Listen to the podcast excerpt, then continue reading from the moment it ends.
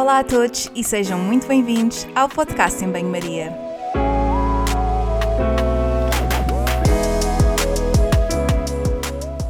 Muito obrigada por estares desse lado. Eu sou a Margarida e conto contigo ao longo dos próximos episódios. Já sabes que aqui a ciência e o bom senso são o prato principal, sempre acompanhados com uma generosa dose de sentido de humor. Por isso, fica desse lado nos próximos minutos para ouvir uma conversa sobre um tema que vou desde já apresentar.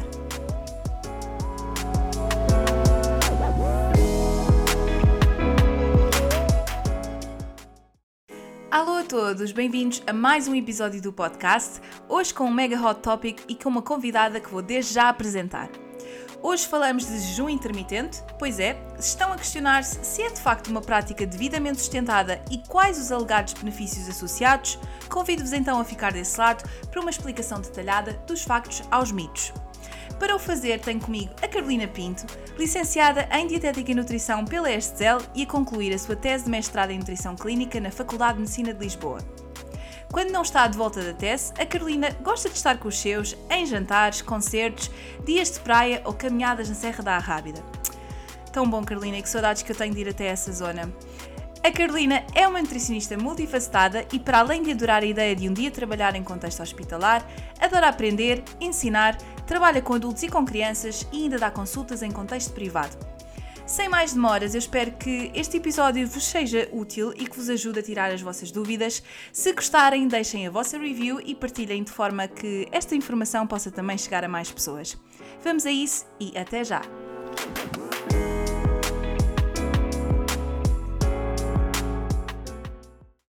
Olá, Carolina.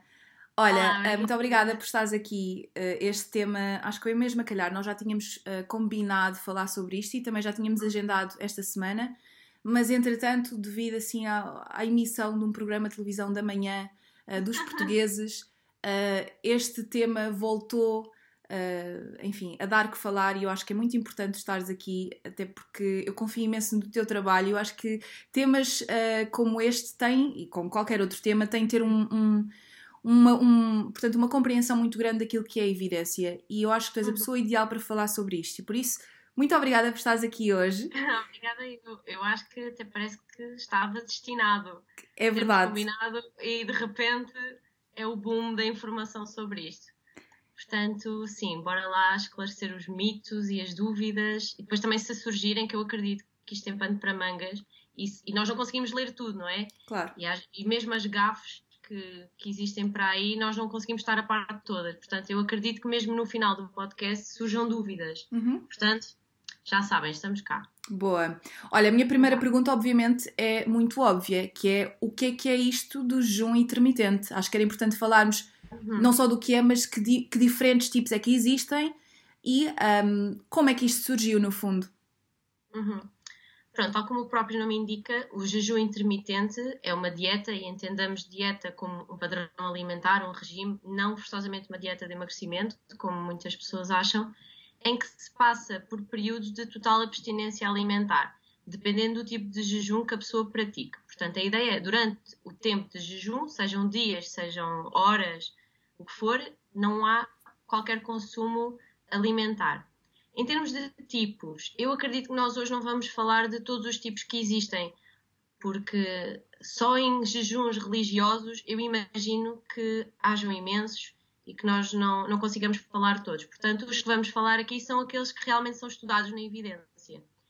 E eu, do que encontrei, penso que conseguimos dividi-los em, em três tipos: jejuns de dias alternados, portanto, temos dias livres em que se consome uma dieta normal, sem restrição, e depois temos dias que são os dias do jejum em que não se consome mais de 25% das nossas necessidades energéticas. Portanto, consome-se qualquer coisa, mas é muito pouco. Eh, são os chamados os Feast and Fast Days, assim em inglês. Depois temos eh, o Time Restricted Feeding, portanto, o jejum eh, restrito durante um determinado período. O mais conhecido eh, é o 8 para 16 horas, portanto, 8 horas será a janela em que consumimos alguma coisa e as 16 horas serão o período de jejum. O mais comum é termos, por exemplo, pessoas que dão continuidade ao jejum começado no sono e que depois só consomem uma refeição ao almoço. Isto faz mais ou menos as 16 horas de jejum.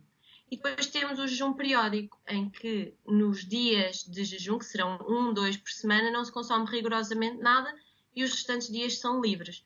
Portanto, aqui um, não, há, não tem de haver forçosamente uma restrição energética, uh, não há regra, simplesmente há regra no período em que se consome. Uhum. Depois, estavas-me a perguntar, ah, esqueci-me de dizer, uh, estudado também existe muito o jejum uh, religioso chamado Ramadão. Sim. Portanto, também é algo que se vai encontrar muito na evidência, principalmente em estudos observacionais, porque é uma população muito grande que uhum. pratica o Ramadão. E aqui o que acontece é que o período de jejum é durante o dia, portanto, estas pessoas consomem uma refeição muito leve ao amanhecer e depois só consomem ao anoitecer, e aqui já é uma refeição muito mais rica para depois aguentarem todo o período do dia seguinte. Este uhum. jejum dura aproximadamente 12 horas. E pronto, passando para a pergunta como é que isto tudo surgiu. Pronto, o jejum já é uma prática antiga, por motivos religiosos e não só. Antigamente havia o jejum terapêutico, uh, talvez porque não tinham mais alternativas, talvez porque não havia o conceito de restrição calórica, de emagrecimento, dos benefícios do emagrecimento na saúde, portanto, eles praticavam o jejum terapêutico. Um, para além disso, um, nós também estudamos comunidades como os Okinawa, que são uma população mundial uh, que existe no mundo que tem uma longevidade incrível, não, não tem prevalência de diabetes e que praticam o jejum. Mas aqui uma pequena nota: a alimentação deles é de base vegetal, portanto, eles não consomem montes de coisas que nós consumimos e se calhar aqui não é o jejum o fator uh, milagre.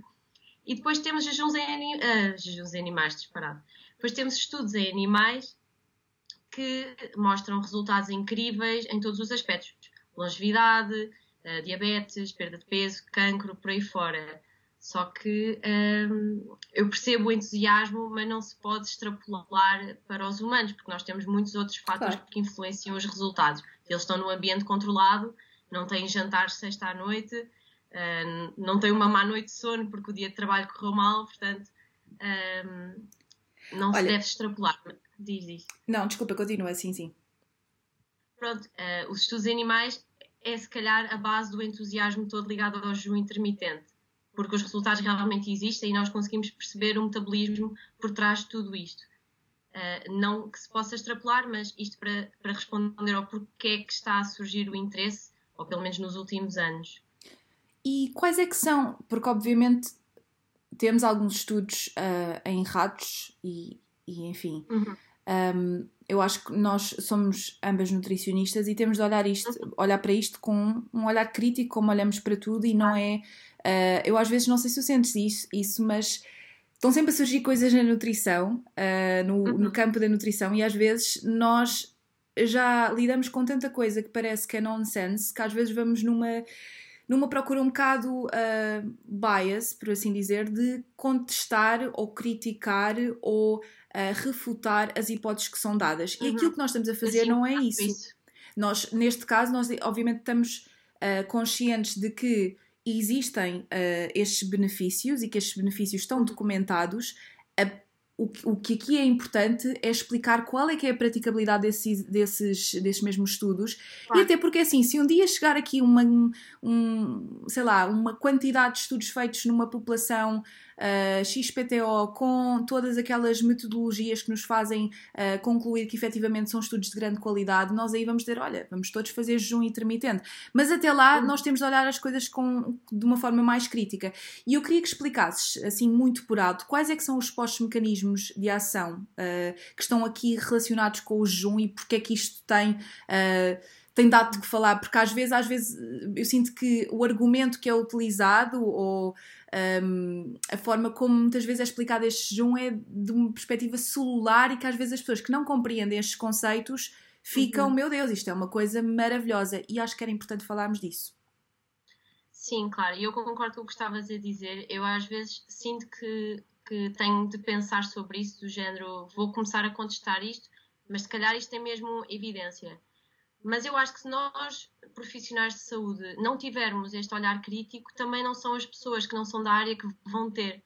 Portanto, é como se nós tivéssemos a obrigação de procurar contestar o assunto, porque se nós não contestarmos, ninguém vai contestar, e isto se calhar uh, é o descalabro depois. Claro. Temos pessoas que começam a praticar, neste caso o jejum intermitente, que não, que não, não existe evidência, não existe segurança até, e, e pronto, cabe-nos a nós contestar. Mas percebendo então, os mecanismos da ação. Primeiro de tudo, eh, importa perceber como é que energia, quais são as fontes energéticas das nossas células, que são a glicose e os ácidos gordos, que nós obtemos através da alimentação. Uh, e depois de uma refeição, o que é que acontece? A glicose é utilizada e armazenada na forma de glicogênio, no fígado, nos músculos, e depois temos a gordura, que é armazenada, e é por isso que nós temos tecido adiposo, não é? Na forma de triglicéridos. Quando estamos num período de jejum, o que se observa nos tais estudos em animais em que conseguimos perceber todo o metabolismo celular e do organismo, uh, o que se verifica é que há uma alteração da preferência das células no que toca a substratos energéticos. Portanto, o que nós encontramos na literatura é o termo metabolic switch, pronto, uhum. em que nós passamos de estar a sintetizar e a armazenar substratos que vieram da alimentação e começamos a mobilizar e a utilizar os que temos armazenados. Um, os triglicéridos armazenados vão ser quebrados em ácidos gordos e depois o fígado converte estes ácidos gordos numa substância que se chama os, ácidos, uh, os corpos cetónicos, que vão passar a ser o substrato energético das células, principalmente a nível eh, cerebral e, e não só. E isto acontece enquanto o jejum é mantido. Portanto, um, ehm, e, e, estes corpos cetónicos também uh, existe evidência que, além de substrato energético, também ativam certos genes que vão estar na origem de, de alguns benefícios para a saúde. Isto, isto, é o que nós percebemos em roedores, cujo jejum e a subida dos, dos corpos tónicos começa logo às 4 horas de jejum. Isso não acontece connosco, só acontece às 8, 12 horas. Uhum. Portanto, os resultados demoram mais tempo uh, a aparecer. Pronto, e é isto que acontece. E é isto que se pensa uh, que é responsável pelo, pelos benefícios. Na minha opinião, acho que não é bem por aqui uh, serão, se calhar, outros comportamentos que as pessoas adotam quando começam o jejum que são os responsáveis pelo, pelos benefícios. Uhum. E, e, também, e uma coisa que já vamos falar mais à frente, certamente, mas a questão social uh, que é comer. Quer dizer, se estes estudos foram todos feitos em ratos, uh, os ratos não têm uh, hora para estar na mesa, não vão à sexta-feira jantar fora, nem nada que se pareça. E portanto, nós temos mesmo de ter esta consciência, porque acho que, como nutricionistas, e, e ainda bem que já se começa a falar muito mais disto, nós temos de saber enquadrar aquilo que é a parte matemática da nutrição, aquilo que a pessoa precisa em termos de aporte claro. energético, proteico e tudo mais, e, e, quais é que são os objetivos que nós temos, mas também esta componente psicossocial que é tão importante. Olha, falámos em vários benefícios, um, ou, ou, utilizámos este termo ao longo de, de, desde que começámos esta conversa, um, e eu gostava de saber quais é que são os benefícios, então, que estão uh, geralmente associados ao jejum intermitente e também pegar um bocadinho nesta questão da evidência, quais é que são realmente aqueles que estão bem suportados e aqueles que nós, se calhar, podemos pôr de lado e pensar, hum, não sabemos ainda muito bem. Uhum. É assim, uh, eu acho que começávamos por falar naquele que eu acho que os teus ouvintes vão querer eh, ouvir primeiro. Deixa-me é adivinhar. Na... Perda de peso. Então faz, exato. Bora. Vamos começar então com a perda de peso. Vou já dar spoiler. Uh, em relação à perda de peso, os resultados são semelhantes face a uma restrição energética contínua. Ou seja, no final do dia, havendo restrição energética, isto é, se nós precisamos de 2.000 para manter o peso, 2.000 calorias, se consumirmos menos do que isso, a longo prazo, médio prazo, vamos ter uma perda de peso. E é indiferente fazer isto uh, num certo período do dia, fazer isto ao longo de várias refeições, a estratégia é o que resultar melhor para a pessoa, porque na perda de peso o fator, se não o mais importante, um dos mais importantes é a adesão. Portanto, nós podemos aderir a um regime durante um curto espaço de tempo, mas depois não conseguirmos levar a longo prazo, o peso volta logo Uh, às vezes até, até a pessoa até engorda mais do que o peso que tinha originalmente. Portanto, na perda de peso é indiferente adotar uma estratégia ou outra, é que resultar melhor para a pessoa. Depois, o que os estudos mostram, além disto, é que no jejum, por exemplo, um estudo com, com mulheres, mas lá está, eram 16, uh, ah, é uma amostra muito pequena, observou-se uma redução maior do perímetro da cintura naquelas que praticavam o jejum intermitente. Depois, noutros estudos, uh, o jejum intermitente revela uma melhor sensibilidade à insulina, que também têm interesse na diabetes, que podemos falar já a seguir. Mas nós não conseguimos ver, porque não existem estudos a longo prazo, se estas pequenas diferenças depois se refletem em menor doença, menor prevalência de doença, manutenção do peso a longo prazo. Pronto, ok, a pessoa conseguiu uma, um menor perímetro da cintura, mas e a longo prazo? Isto, isto tem benefícios na saúde cardiovascular, por exemplo? Portanto, eu acho que quando uma pessoa pensa quer perder peso, é escolher a estratégia que se adapta melhor, falando com um profissional de saúde, obviamente. Portanto, e, esclarecendo aqui o mito. Eu questiono também a, a, a, sustentabilidade. Sim, eu questiono a parte da sustentabilidade, porque, hum, quer dizer, tudo bem, pode ser uma estratégia. Isto só, estamos só a debater, isto é, é um bocadinho claro. a nossa opinião, não é? Porque os estudos estão lá e nós acabamos de, de, de dizer quais é são os resultados e aquilo que existe, mas então, em termos de sustentabilidade, quer dizer, a pessoa faz aquilo num curto espaço de tempo Uh, mas será que consegue fazer isso a longo prazo de forma a que isso seja uma, uma coisa sustentável? Porque muitas vezes o que acontece é que, e lá está, a questão da adesão, a questão da sustentabilidade na perda de peso é a pessoa adota uma, uma determinada estratégia, mas depois, quando retoma os hábitos, um, recupera o peso. E não é isto que nós queremos numa, num regime de emagrecimento. Nós queremos manter esses mesmos resultados e ir ao encontro daquilo que são os hábitos da pessoa. Mas desculpa interrompido, só te queria dar este, este parênteses. Não, claro, tu podes dizer tudo o que quiseres, quiseres. Depois passamos para a diabetes, que também é bastante, bastante. Lá está, aqui o bastante não é bastante. Faça o que seria necessário. Mas a evidência na diabetes uh, revela, como eu tinha dito há pouco, uma, melhor, uma maior sensibilidade à insulina e, inclusive, uh, as pessoas podem deixar de necessitar de antibióticos orais e reduzir a dose de insulina mas isto também se verifica quando as pessoas perdem peso. Uma pessoa que faça cirurgia bariátrica, portanto, cirurgia da obesidade, e que tinha diabetes como morbilidade associada, quando perde aquele peso todo, muitas vezes deixa de precisar da medicação. Portanto, mais uma vez, não sei se é aqui o jejum a solução para todos os males, e na diabetes nós devemos ter especial cuidado, porque a pessoa faz uma medicação para baixar a glicémia. E depois, se não adapta a medicação, está a fazer o jejum, corremos o risco de termos episódios de hipoglicemia que são muito perigosos. Uhum. Portanto, uh, alguém com, com, vontade de começar jejum intermitente e que tenha diabetes deve consultar não só o nutricionista, como o médico para adaptar a medicação. Até porque os estudos que são feitos em diabéticos têm os investigadores que têm este fator que é muito importante, que é a medicação, já o têm em conta e já adaptam à partir da medicação para não estar a sujeitar as pessoas ao risco de hipoglicemia.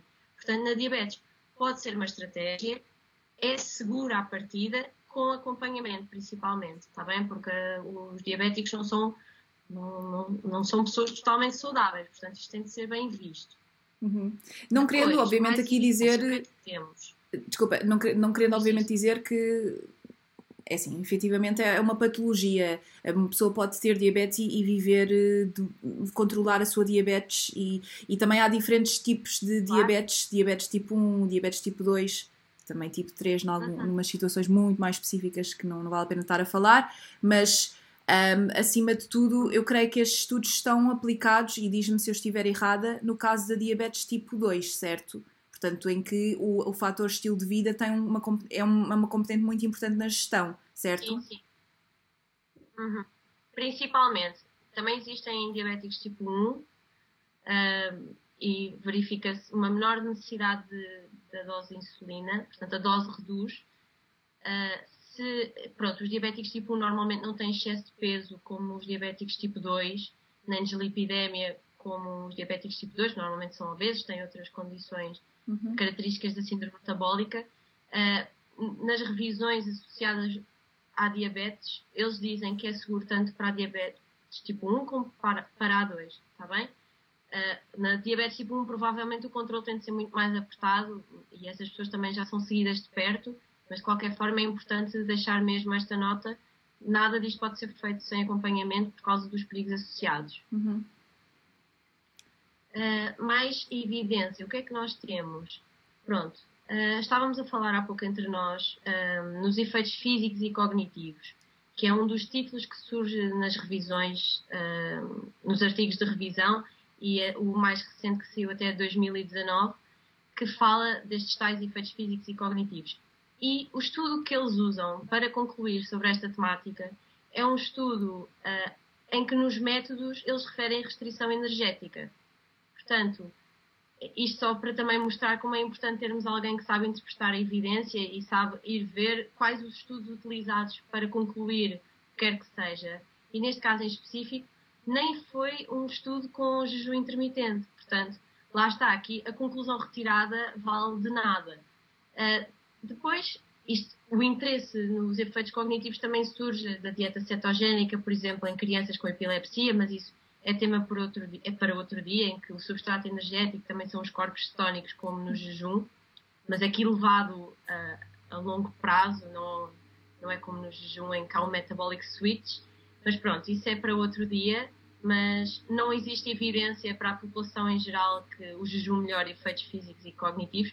E mesmo na área do desporto, existe uma revisão para, hum, do jejum intermitente na performance desportiva e não há efeitos benéficos ou há efeitos um, ou há efeitos neutros, portanto não, não há influência nenhuma, ou o efeito é negativo. Portanto, mesmo na performance, nas várias modalidades, seja endurance, seja outra coisa qualquer, não há, uh, não há benefício comprovado do jejum e, e, e, nestes casos nós até queremos evitar a perda de massa magra, portanto, uhum. então sem acompanhamento é mesmo impensável. Depois, vamos passar para o cancro, que é outro tema muito badalado aí uh, nos programas de televisão, uh, em que qual é a evidência que temos para jejum intermitente no cancro? Nos ratinhos existe, uh, nomeadamente no, no, crescimento do tumor, no reaparecimento do cancro, mas em pessoas nós não temos muita evidência e estamos a falar de uma população muito sensível que está a fazer tratamentos que por si só já são muito difíceis ao nível de sintomas que levam à redução da alimentação, seja perda de paladar, vômitos, aversão a determinado grupo de alimentos.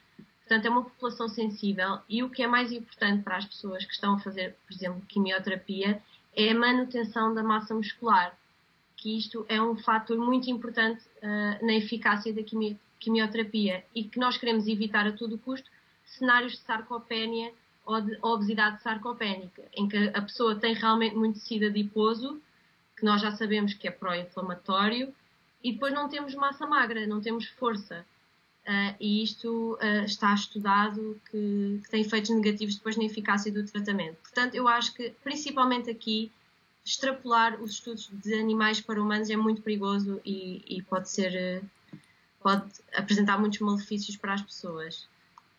Um, eu acho que só para acrescentar aqui na questão do cancro, um, eu percebo que muitas das vezes as pessoas que estejam a passar por isto uh, tenham uma vontade enorme e, e, é completamente compreensível de encontrar tudo aquilo que possam ser estratégias para ajudar à resolução do problema, o que é normal, não é? É uma, é uma, é uma patologia horrível. Um, mas acho que também é importante aqui reforçar que, e como tu disseste, a manutenção do estado nutricional é muito importante e é por isso que às vezes pessoas que têm cancro, e dependendo obviamente do tipo de cancro que, que, que estamos claro. a falar, uh, às vezes nós até como nutricionistas temos de repartir as refeições em muitas ao longo do dia para conseguir aquele claro. valor energético que nós queremos para garantir que a pessoa não perde massa magra e que mantém o peso, nós temos de repartir essas mesmas refeições ao longo do dia em pequenas quantidades e, e isso em termos de jejum é uma coisa é muito difícil de fazer. Quer dizer, além de que em tudo na área da saúde nós temos de colocar as coisas na balança e perceber quais é que são os riscos e quais é que são os benefícios. Se um jejum tiver um impacto ao nível do estado nutricional da pessoa com quem eu estou a lidar, então isso depois vai, obviamente, ter um impacto nos outcomes. Mas muito importante aquilo que tu estás a dizer, porque é muito giro pensar na, na teoria do género, uh, portanto, na, na parte celular da, da coisa e na parte teórica, mas efetivamente na prática nós temos de considerar outras coisas. E, nós, e lá está, nós não somos ratos, nós temos um. um enfim, somos muito diferentes de ratos, certamente. Existe mais algum. Uh, diz, desculpa eu, eu acrescentaria no cancro que aqui o mais importante é não fazer mal, está no código de ética. Mais do que experimentar uma hipótese de esperança, de esperança ou tentar extrapolar aqui e dar uma esperança à pessoa, eh, nós não podemos provocar mal e reduzir a eficácia dos tratamentos. Portanto, nós não andamos a brincar com a saúde das pessoas e a fazer experiências. Ah, vamos lá aqui fazer o jejum intermitente porque nos estudos em ratinhos o tumor até diminuiu. Nós não podemos fazer isso, porque estas pessoas, como tu estavas a dizer, muitas vezes não conseguem comer. Uh, e, e quanto, nem um bife de 100 gramas, quanto mais concentrar a alimentação toda no almoço ou no, ou no jantar, em duas refeições. Estas pessoas muitas vezes até necessitam de suplementos proteicos para conseguirmos aqui preservar o músculo da pessoa. Portanto, claro. era o que estavas a dizer. Depois, o que é que temos mais em termos de evidência? Também se tenta extrapolar estudos em animais nas doenças neurodegenerativas, Alzheimer, Parkinson. Não existem estudos em humanos, existem estudos em ratinhos, claro. Uh, e mais uma vez, estamos a falar de uma população provavelmente idosa, não quer dizer que não aconteça mais cedo, mas a maior parte das pessoas com Alzheimer são idosos, que por si só já têm déficits nutricionais associados pela idade. Uh, no Alzheimer, então, podem esquecer-se comer, podem esquecer-se que já comeram, têm medicação para tomar a certas horas, provavelmente a acompanhar a refeição tem perda de massa muscular, que depois vai refletir em sarcopenia, perda de força, fraturas ósseas. Portanto, estar aqui a acrescentar mais, mais uma dificuldade, que é cumprir um jejum, só porque em estudos em ratos se verificou determinado efeito, uh, lá está, uma população sensível e podemos estar a provocar mal para a vida das pessoas. Portanto, uh, doenças neurodegenerativas, deixar aqui, não existem evidências em humanos. Por fim, um, e aqui pode ser se calhar a única área, além da perda de peso e talvez da diabetes, que existe evidência é na artrite reumatoide, que uma revisão de 2001 já é antiga, uh, foi mesmo um estudo experimental com pessoas com artrite reumatoide que foram submetidas a um protocolo bem desenhado de jejum que verificou melhoria dos sintomas, portanto, da dor associada. Estamos a falar de uma população que tem algum desespero em, em, situações agudas de dor e que se calhar o jejum não é uma estratégia muito difícil de cumprir e que lhes dá alguma esperança na melhoria dos sintomas. O que é que acontece? Os estudos verificaram efeitos benéficos sim, mas seguido o jejum de um protocolo de uma alimentação vegan. Portanto, um período de jejum seguido de uma alimentação de base quase totalmente vegetal. E, e, e verificou-se benefícios. Quando não era seguida esta alimentação de base vegetal, as pessoas voltavam a experienciar os sintomas antes do jejum. Portanto, não consigo explicar totalmente o mecanismo aqui no podcast, como é que isto funciona, mas a evidência é artrite reumatoide sim, talvez, com jejum e alimentação de base vegetal. Foi assim, se calhar, a única área que foi uh, que eu encontrei evidência mais clara e que se calhar podemos mesmo usar na prática clínica, porque a pessoa procura uma esperança na redução da dor e penso que em termos de evidência é o que temos e em humanos, em, claro. em ratinhos haveremos ter mais, mas eu tentei não trazer isso para aqui porque íamos estar-nos a juntar à festa do que se anda para aí a dizer, então pronto, ficamos claro. por aqui em estudos em humanos. Olha, Carolina, não tinha planeado fazer esta, esta questão, mas já agora tu és nutricionista. Um, hum como é que tu, tu incluís isto na tua abordagem? Ou, ou, imagina, porque uma das coisas que é importante que as pessoas saibam é que o nosso trabalho como nutricionista é uh, ajudar as pessoas. E às vezes nós temos pessoas que vêm ter connosco com um objetivo muito específico para fazer isto ou aquilo. Às vezes já vêm dizer, vêm ter connosco para dizer o que é que querem fazer. O que fair Exato. enough, não é? Partir, desde, que nós, eh, da nossa, desde que a nossa abordagem não seja contra aquilo que são os nossos valores e aquilo que nós acreditamos enquanto profissionais e que também não estejamos a promover nenhum malefício para a pessoa, tudo bem. Mas eu sei de colegas que uh, adotam esta estratégia logo desde o início do género. Olha, vamos fazer um zoom. Qual é que é a tua abordagem, a tua opinião em relação a isto?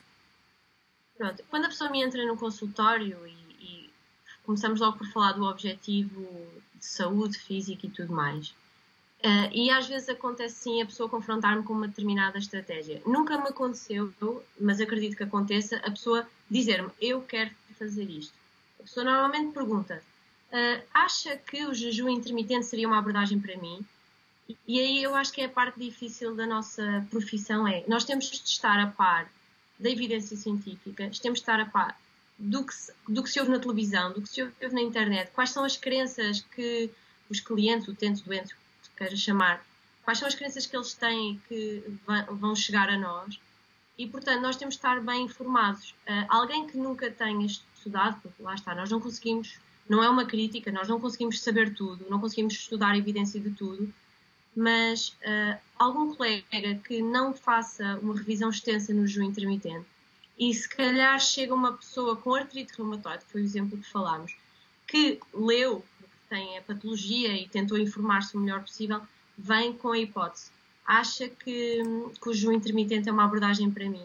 Eu aí acho que o nutricionista, se ainda não está a par de evidência, deveria dizer diretamente à pessoa, humildemente: olha, não estou a par que possa haver algum benefício. Vou investigar, pode ser uma abordagem se realmente encontrou qualquer coisa, pode haver uma base que justifique. Portanto, vou investigar e se, na minha opinião e segundo os meus valores éticos, fizer sentido, porque eu não quero provocar danos na sua saúde, poderemos realmente seguir essa abordagem. Eu acho que é termos a humildade para admitir o que não sabemos, se sabemos uh, tentar adaptar o máximo à pessoa. E eu, por norma, não sou rígida em nenhuma abordagem. Se a pessoa tiver os requisitos para começar um regime de jejum intermitente, por mim tudo bem, desde que alcance o seu objetivo e que não prejudique a sua saúde. Claro. Portanto, eu, não, eu sou flexível nas abordagens que eu achar que são seguras, desde que a pessoa adira, como estávamos a falar no início. Portanto, claro. eu por norma funciono assim. E também, assim, depende já daquilo que os hábitos que a pessoa faz, não é? Eu não vou. Uh, isto acontece, é muito interessante, esta questão do time restricted feeding, por exemplo. Uh, alguma literatura, não sei se, se tiveste a oportunidade de ver, mas quando, por exemplo, este jejum é feito uh, à noite, um, existem muito mais benefícios porque existe uma coisa que se chama ciclo circadiano e eu tenho um, um episódio do podcast com a Soraya uh, que trabalha com, uh, portanto, a cabin crew e pessoal que, que voa e que está sempre contra o seu ciclo circadiano, e que nós falámos muito sobre isto, que é, efetivamente, existem benefícios num jejum noturno, mas isto é aquilo que quase todos nós já, já, já fazemos, não é? Mas eu nunca vou sugerir isso a uma pessoa que, por exemplo, vem à minha consulta e trabalha por turnos e trabalha a noite claro. toda. Portanto, é, é necessário, efetivamente, nós termos noção de quais é que são os hábitos que a pessoa já faz e depois enquadrar isso uh, naquilo que é, que, que se pode fazer e a praticabilidade.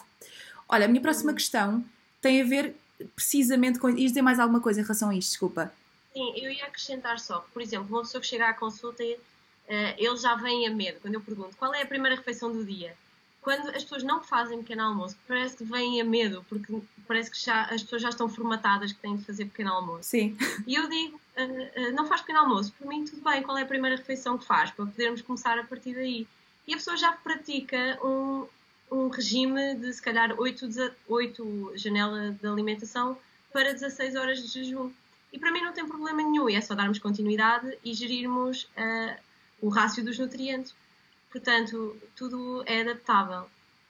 E como estavas a dizer, vou só completar uh, do ciclo circadiano. Uh, quando uma pessoa começa uma prática de jejum intermitente, vai alterar muitos comportamentos na sua, na, na, sua vida e que são comportamentos promotores de saúde. O primeiro era o que estavas a falar, uh, se realmente praticar um jejum, uh, o time restricted feeding, vai começar a respeitar o ciclo circadiano. E isto não se verifica na população que pratica o ramadão, em que eles realmente fazem a maior quantidade uh, de consumo alimentar à noite e aqui os tais benefícios da sensibilidade à insulina e tudo mais não se verificam, porque o consumo de alimentos à noite está associado a, a alguns parâmetros analíticos uh, menos benéficos. E o motivo pelo qual fazem o jejum não é com o objetivo de promoção de saúde. Obviamente, se uma pessoa te vai, vai à consulta e pede para fazer jejum intermitente e já tem formatado a ideia de que quer alterar hábitos e que quer promover a sua saúde, não só vai fazer o jejum intermitente, como se calhar vai começar a beber menos álcool, a, beber, a, a tentar dormir melhor, a hidratar-se e fazer exercício físico. Portanto, é uma série de, de fatores que não são só o jejum intermitente que às vezes as pessoas não, têm, não fazem esta mesma relação. Um, a qualidade do sono tem influência direta na gestão de peso, na síndrome metabólica, uh, propensão para a obesidade, hipertensão, dislipidemia. Portanto, se a pessoa estava habituada a fazer uma ceia uh, e agora até se deita mais cedo porque jantou cedo e depois vai se deitar e não consome nada à meia-da-noite, a qualidade do sono também vai ser melhor. Isto também está comprovado que quem acorda à meia-da-noite para comer, a qualidade do sono não é tão boa e, e isto, isto tem influência na saúde. E, e, quem começa normalmente um jejum intermitente uh, quase sem intenção, acaba por estar a fazer uma restrição calórica. Claro. Porque está provado que as pessoas que restringem a alimentação, seja em dias alternados, seja num período do dia, depois não compensam na, na refeição seguinte como seria de esperar. Uh, isso está estudado e é interessante. Portanto, acaba por haver já uma restrição energética que se associa diretamente a benefícios para a saúde. Olha, um dos benefícios que nós não falámos, uh, mas que também não vale a pena estar a, a, enfim, a aprofundar muito, mas às vezes as pessoas têm esta ideia de vou fazer jejum intermitente quase como um detox, porque uh, andei a comer muito nos últimos dias e, portanto, vou fazer um jejum. Quer dizer, uh, eu acho que nem sequer há nada de, ou deve haver muito pouco de literatura em relação a isso, não sei se tens ideia, mas por acaso foi um benefício, benefício alegado benefício que agora uh, me lembrei. E isto vai muito ao encontro daquilo que tu estás a dizer, que é a ideia de controle, porque Portanto, quando existe qualquer dieta, uh, e digo dieta, não, não, é, não estou a falar do padrão alimentar, estou a falar de uma alteração, enfim, no fundo é um padrão alimentar, mas uma alteração daquilo que é o nosso padrão alimentar de forma a restringir determinadas coisas. Seja uhum. isto, seja paleo, seja não sei quê, qualquer outro tipo de padrão, há sempre uma restrição e estas restrições muitas das vezes acabam por ter um acabam por ser uma restrição calórica muito mais do que às vezes o tipo de alimentos que se fazem. E uhum. isto às vezes tem um impacto no peso, mas não é, lá está, o jejum em si, é, é, é o método, quer dizer, pode, podia ser o jejum uhum. como ser outra coisa qualquer. Uhum. Carolina, a minha próxima questão tem a ver com esta praticabilidade do jejum, porque nós já falámos aqui, mandámos um comentário ou outro assim, em jeito de brincadeira.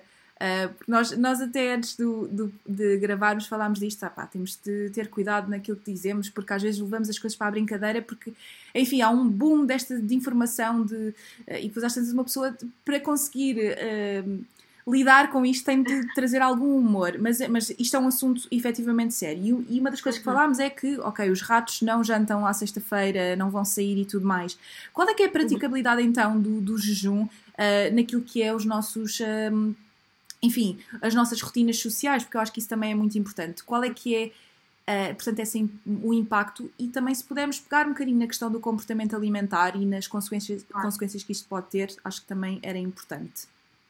Pronto, primeiro de tudo, eu acho que quem começa, uh, seja o jejum intermitente, seja uma dieta de restrição contínua, é uma pessoa que à partida está motivada e pelo menos ali durante um curto espaço de tempo consegue levar aquilo com algum rigor e ver resultados e continuar motivado.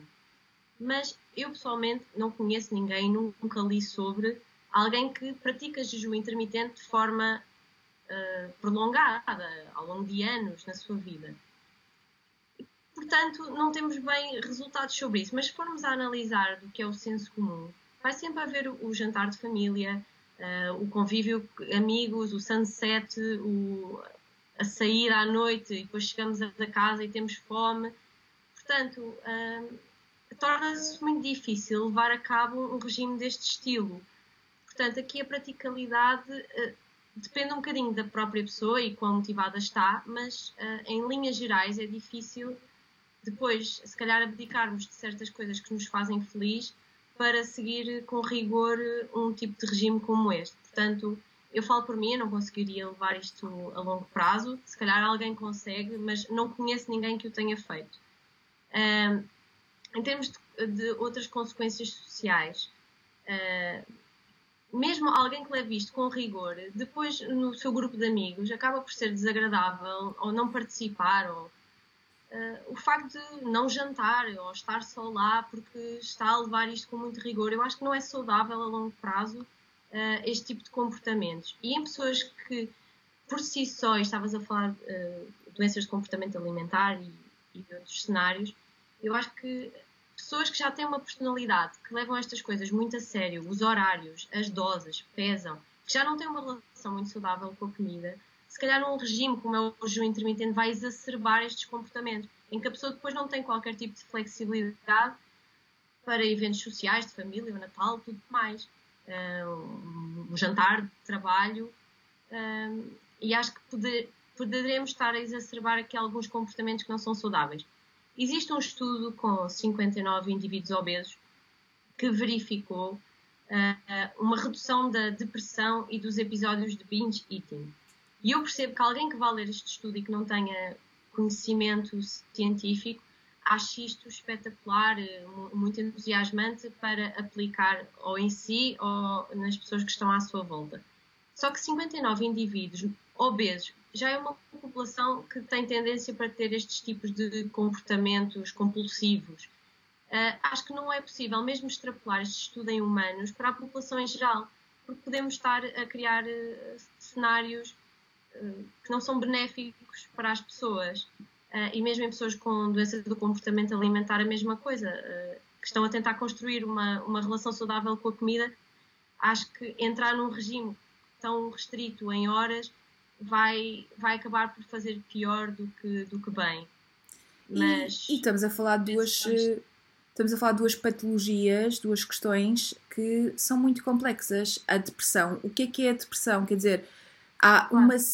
A depressão é uma doença mental uh, psíquica uh, importante e que nós devemos falar cada vez mais, mas que tem imensos contornos diferentes dependendo de pessoa para pessoa e a, e a depressão manifesta-se de forma diferente. O mesmo com a obesidade, porque nós nós temos muitas vezes aquela uh, postura de uh, julgar a obesidade como uma ausência de uh, balanço energético negativo e que as pessoas comem mais e que, e que só comem. Quer dizer, há, há muito esta, este comentário de olha, então tens de fazer dieta ou tens de fechar a boca ou tudo isso. Quer dizer, há comentários um bocadinho depreciativos em relação à, à questão da obesidade. Quando a obesidade é uma doença que tem muitas dimensões e que não falamos só do peso e do comportamento alimentar. Há toda uma base por detrás desta doença que deve ser considerada. Muito para além de alterar este comportamento, que é importante, estas alterações de estilo de vida, é importante ver também o outro lado. E claro que reduzir um estudo, ainda por cima com uma quantidade de indivíduos, ok, que não, não são 10, mas ainda assim é um, é um número que nos, que nos é difícil então depois extrapolar para e que estavam motivados, não é? Porque se claro. eles se voluntariaram para participar no estudo, à partida estavam motivados para cumprir e, e, se calhar os episódios de binge eating também resultaram, ou melhor, a diminuição destes episódios também resultaram daí. Claro. Da tal motivação de agora é que, agora é que vou integrar um, um protocolo, agora é que vou tentar melhorar o meu estilo de vida e por isso é que os resultados positivos também apareceram. Se formos a analisar, isto também é interessante, uh, estudos em ratos versus estudos em humanos, se, se no ensaio uh, em que as pessoas se voluntariam para participar e, e, depois são inseridas no grupo controlo, ou seja, tu quando voluntarias, à partida gostarias de ficar no grupo que está a realizar o protocolo para observar determinado benefício. Se tu ficas no grupo controlo, em que basicamente não vais ter de fazer nada, vais servir apenas para comparar com o grupo de pessoas que está a realizar o protocolo, eu também percebo que seja desmotivante para essas pessoas, enquanto para as outras é motivante e vão encontrar resultados, para as pessoas que não estão no protocolo, são só o grupo controle, também é desmotivante. E se calhar por isso é que depois também. Uh, e não é só isso, às vezes. Resultados. E isto acaba por observarmos mais benefícios no grupo protocolo, menos benefícios no grupo controle, porque aqui a motivação vai ter muita influência.